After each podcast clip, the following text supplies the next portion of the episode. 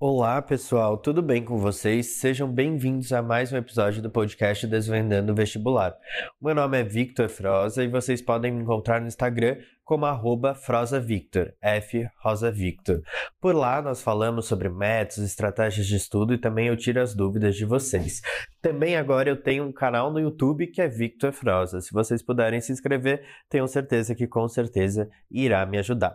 No episódio de hoje nós vamos tratar justamente sobre a questão de tempo livre. Eu devo ter um tempo livre quando eu estou estudando para o vestibular e o que eu devo fazer no meu tempo livre, né? A primeira pergunta é uma resposta que eu imagino que muitos de vocês já saibam. Porém, às vezes vocês pecam em se lembrar dessa resposta, né? Vocês devem ter sim um tempo livre. É importante ter um tempo livre.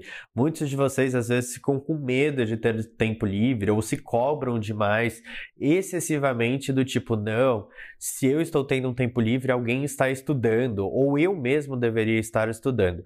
Porém, o que a gente não pensa quando a gente tem esse tipo de pensamento é que de fato o tempo livre é super importante para que você faça as conexões neuronais justamente do que você está aprendendo. E muitas vezes o nosso estudo, de fato, é baseado em muitas horas de estudo. E assim a gente precisa dar um descanso à mente para que ela firme tudo aquilo que a gente viu.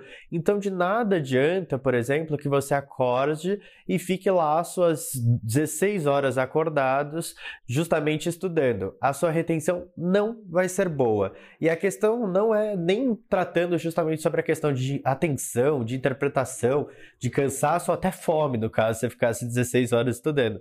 Mas sim a questão que você não vai dar um descanso à sua mente para que ela realmente faça essas conexões ficarem firmes, né? Porque todo o processo de aprendizagem é baseado em uma comunicação dos seus neurônios e dessa forma essa comunicação não vai se firmar.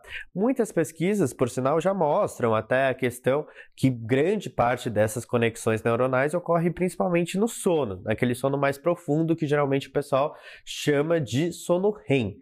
Mas além disso, o processo inicia justamente ao passo que você se dá um tempo, né? Então, durante o seu estudo, você vai de fato fazer algumas dessas conexões, só que elas precisam se firmar, elas precisam se concretizar. E desse modo, é o momento justamente que você tem esse tempo livre. Então, quando a gente pensa sobre ter ou não tempo livre, a resposta é justamente sim, vocês devem ter um tempo livre. O que a gente precisa só falar para vocês tomarem cuidado é aquela questão entre um tempo livre e preguiça ou procrastinação, né? Como a gente faz para avaliar isso? Geralmente, você pode se basear justamente a partir do seu cronograma. Então, se você tem um cronograma que diz eu vou estudar das 8 às 18 de forma ativa, de forma como as suas horas de estudo líquida, né? Aquelas horas que de fato você está estudando. Pensando nisso, você tem que pensar justamente 8 às 18 é o meu cronograma. Então, se eu tiver um tempo livre, vou assistir uma série do Netflix que não está descrita no meu tempo no, no meu cronograma, né? Isso se baseia já de um ato de preguiça ou até de procrastinação. Agora não, Vitor, eu tenho um cronograma que eu estudo das 8 às 18. Se 18 e 1 eu tiver completado tudo que eu já coloquei do meu cronograma, se eu tiver justamente super certinho na minha programação, eu posso já ter meu tempo livre, posso assistir a minha série da Netflix com certeza, deve na realidade. Então pensem justamente que o tempo livre de vocês é algo que vocês merecem, é algo que é justo para vocês, desde que, obviamente, não seja um processo justamente de preguiça ou de procrastinação. Ah, então, Vitor, você está falando que eu não posso ter um momento de descanso, eu não posso ter um momento de pausa ao longo dos meus estudos porque vou estar sendo preguiçoso e etc. Não, a resposta é não. Eu só acho que, de fato, vocês devem seguir o que vocês se planejaram, vocês devem fazer claramente melhorias, então.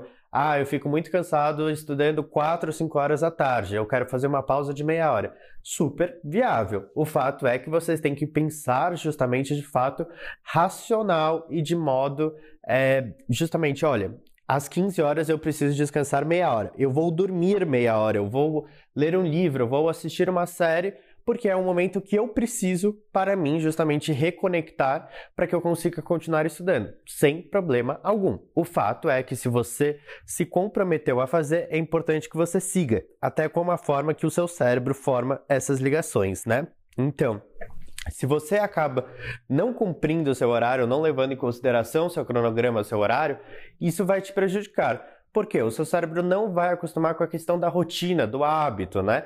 Então, quando você tem um compromisso às 10 horas da manhã, que é estudar matemática, se você começa a não cumprir, o seu cérebro vai pensar justamente que aquilo não é uma coisa firme, não é uma coisa obrigatória e vai acabar negligenciando, em especial se você já não gostar da matéria, e aí vai ficando cada vez mais difícil para que você dê segmento nos seus estudos.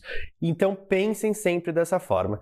Se eu descrevi, se está no meu cronograma, se foi algo que eu pensei, é algo que eu devo tentar ao máximo cumprir. É claro que interpéries da vida ocorre. Então, às vezes, a sua mãe precisa de um favor, às vezes você está doente e não consegue, e isso claramente tem que ser levado em conta.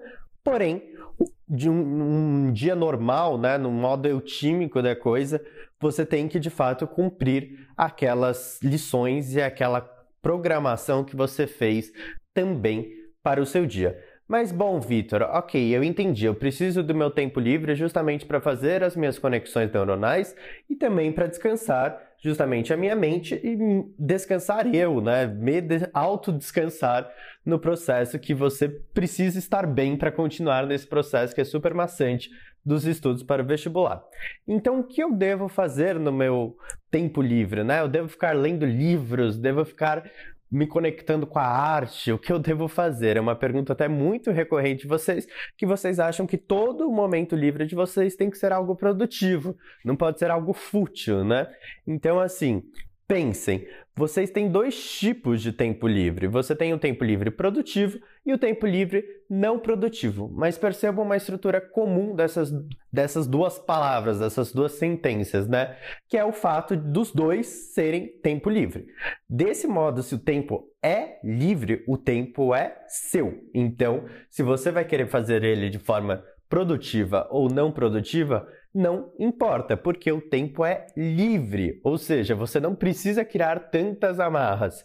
É claro que há pessoas que gostam de se organizar mais, há pessoas que gostam de se organizar menos, tem pessoas que gostam até de se organizar no tempo livre e outras que não gostam. Não vejo problema nenhum nessas estruturas. Eu só não acho que seja viável você ter uma cobrança muito excessiva de si mesma, sendo que você já está se cobrando num cronograma que é um tempo não livre, né? E aí, no seu tempo livre, você vai fazer cobrança. Nossa, coloquei aqui no meu cronograma que este é o meu tempo livre para ler um livro super de bagagem sociocultural e etc, etc, e eu tenho que sentar e ler. Perceba que você não está criando mais um tempo livre, você está criando de fato um tempo restrito, um tempo obrigatório. Então, assim, não vejo problemas em se programar no seu tempo livre, desde que você tenha uma flexibilidade maior, justamente porque o tempo é livre, ok? Então, quando a gente fala sobre um tempo livre produtivo, a gente vai falar algo que envolva o vestibular, né? Então, a gente pode pensar, por exemplo, em fazer flashcards, é um tempo livre produtivo, né? Ao mesmo tempo, a gente pode pensar em um livro, mesmo até que eu comentei, para uma bagagem sociocultural, um filme que seja para uma bagagem sociocultural, é, ver sobre arte, ver documentários também são tempos livres produtivos que vocês podem assumir. Além disso, outros que eu já ouvi também, a correção de redação, ou ver o feedback da redação e etc. Meio que não se encaixa muito em tempo livre, mas já vi muitas pessoas tratando isso em momentos livres da programação, né? Agora, se a gente pensa sobre um tempo livre não produtivo, a gente pensa justamente em um tempo livre que não interessa o que você vai fazer. Pode ser qualquer coisa, pode ser ficar deitado olhando para o teto, pode ser assistir um filme de fato, mas um filme que não vai te agregar em nada. E tá tudo bem. E vocês merecem isso. Vocês têm que passar por isso. Todo mundo que foi aprovado passou por isso. Então, assim, muitos de vocês se espelham em pessoas aprovadas, tal como eu, tal como outras pessoas, seja no Instagram, seja no YouTube, seja amigo, seja primo, seja o que for. E todas essas pessoas tiveram tempo livre. Eu falo assim com uma afirmação verdadeira. Se alguém te falar diferente, é mentira, tá bom? Por quê? Principalmente por causa que essas pessoas que foram aprovadas tiveram um processo muito bom de retenção de conteúdo. E se elas não tivessem tido um tempo livre, possivelmente elas não teriam retido tão bem essa informação e dessa forma não teriam sido aprovadas. Então, assim, não existe ninguém que não tenha tempo livre, não existe ninguém que foi aprovado e que não viu uma série no Netflix. Tem que tivesse sido um episódio. Não interessa, eles tiveram em algum momento um tempo livre, tá? Muitos de vocês também já devem estar familiarizados com histórias, principalmente daquelas pessoas que fizeram alguns anos de cursinho, etc., que parece ser um processo bem comum, que eu já ouvi várias dessas histórias, né? E vocês possivelmente também. São aquelas histórias que a pessoa tá, tipo, cinco anos de cursinho, etc. Aí ela fala, ah, no meu último ano foi o ano que eu fiquei mais desencanado. Eu fazia atividade física, eu pegava também e tinha mais tempo livre para mim, saía com os meus amigos, ia no cinema e tal. Eu tinha o meu horário de estudo, mas depois eu também tinha o tempo livre. Isso é um processo super, super comum. Eu já ouvi essa história várias e várias vezes. O fato, novamente, é que o tempo livre também é algo produtivo por incrível que pareça, né? Pode ser contra-intuitivo que a gente pense dessa forma, que nossa, mas eu vou ter um tempo que eu vou estar assistindo série no Netflix, isso vai ser bom para mim para os estudos? Vai, de fato vai. Se você estiver concluindo o seu cronograma e você estiver tendo uma preparação adequada, com método, com estratégia, etc, vai ser um momento que você vai reter mais informações, você vai tirar toda aquela pressão, aquela carga, e aí você vai de fato performar melhor nas suas provas. Lembre-se sempre que o processo do vestibular não é só racional, não é só teoria, não é só matéria, matéria, matéria, matéria. Ele também é um processo emocional. Se uma pessoa, um gênio, vamos chamar assim, for para a prova sabendo todo o conteúdo, mas ele não conseguir performar na prova, ter a calma, por exemplo, ele ficar muito nervoso, mesmo sabendo todas as matérias, não importa de absolutamente nada. Então, eu gosto até de dizer que o vestibular é 50% emocional e 50% racional. E no caso do emocional, muito disso vem da carga que vocês dão para o processo de vestibular. Então, quando vocês têm um tempo livre, de fato, mais tranquilo, mais equilibrado na rotina de vocês, por mais que o cronograma de vocês seja até as 10 horas da noite, mas vocês precisam ter um momento de respiro, nem que seja meia hora, mas é importante para vocês, até para cuidarem dessa parte emocional, dessa parte psicológica e principalmente da saúde mental de vocês, e não só isso, também para o processo de retenção. Então, a mensagem aqui desse podcast para vocês é justamente tenham tempo livre. E aqui eu quero dar até uma dica para vocês. Vitor, como eu posso me organizar em relação ao meu tempo livre? Talvez eu não goste de definir horários, etc, porque justamente o tempo é livre, mas eu gostaria de às vezes fazer algo produtivo e às vezes algo que não seja tão produtivo, né? Então, particularmente eu vou falar de uma forma até que eu gosto de me organizar e eu vou passar essa receita aqui para vocês. Eu particularmente tenho uma questão de pensar justamente no nível de energia que eu estou naquele momento. Então, por exemplo, assistir Netflix é uma coisa que me demanda baixa energia, porque eu só assisto, fico lá deitado assistindo, sentado assistindo, e é uma coisa passiva e tal, que para mim é tranquilo. Fazer flashcards para mim é um processo ativo e também que demanda muita energia minha e justamente é uma tarefa, por assim dizer, ou uma atividade que me demanda alta energia. Agora, por exemplo, ah, fazer atividade física, sendo que eu já fiz no dia, né, no, no meu momento do cronograma, mas eu posso fazer uma outra atividade física, posso fazer abdominal, que seja.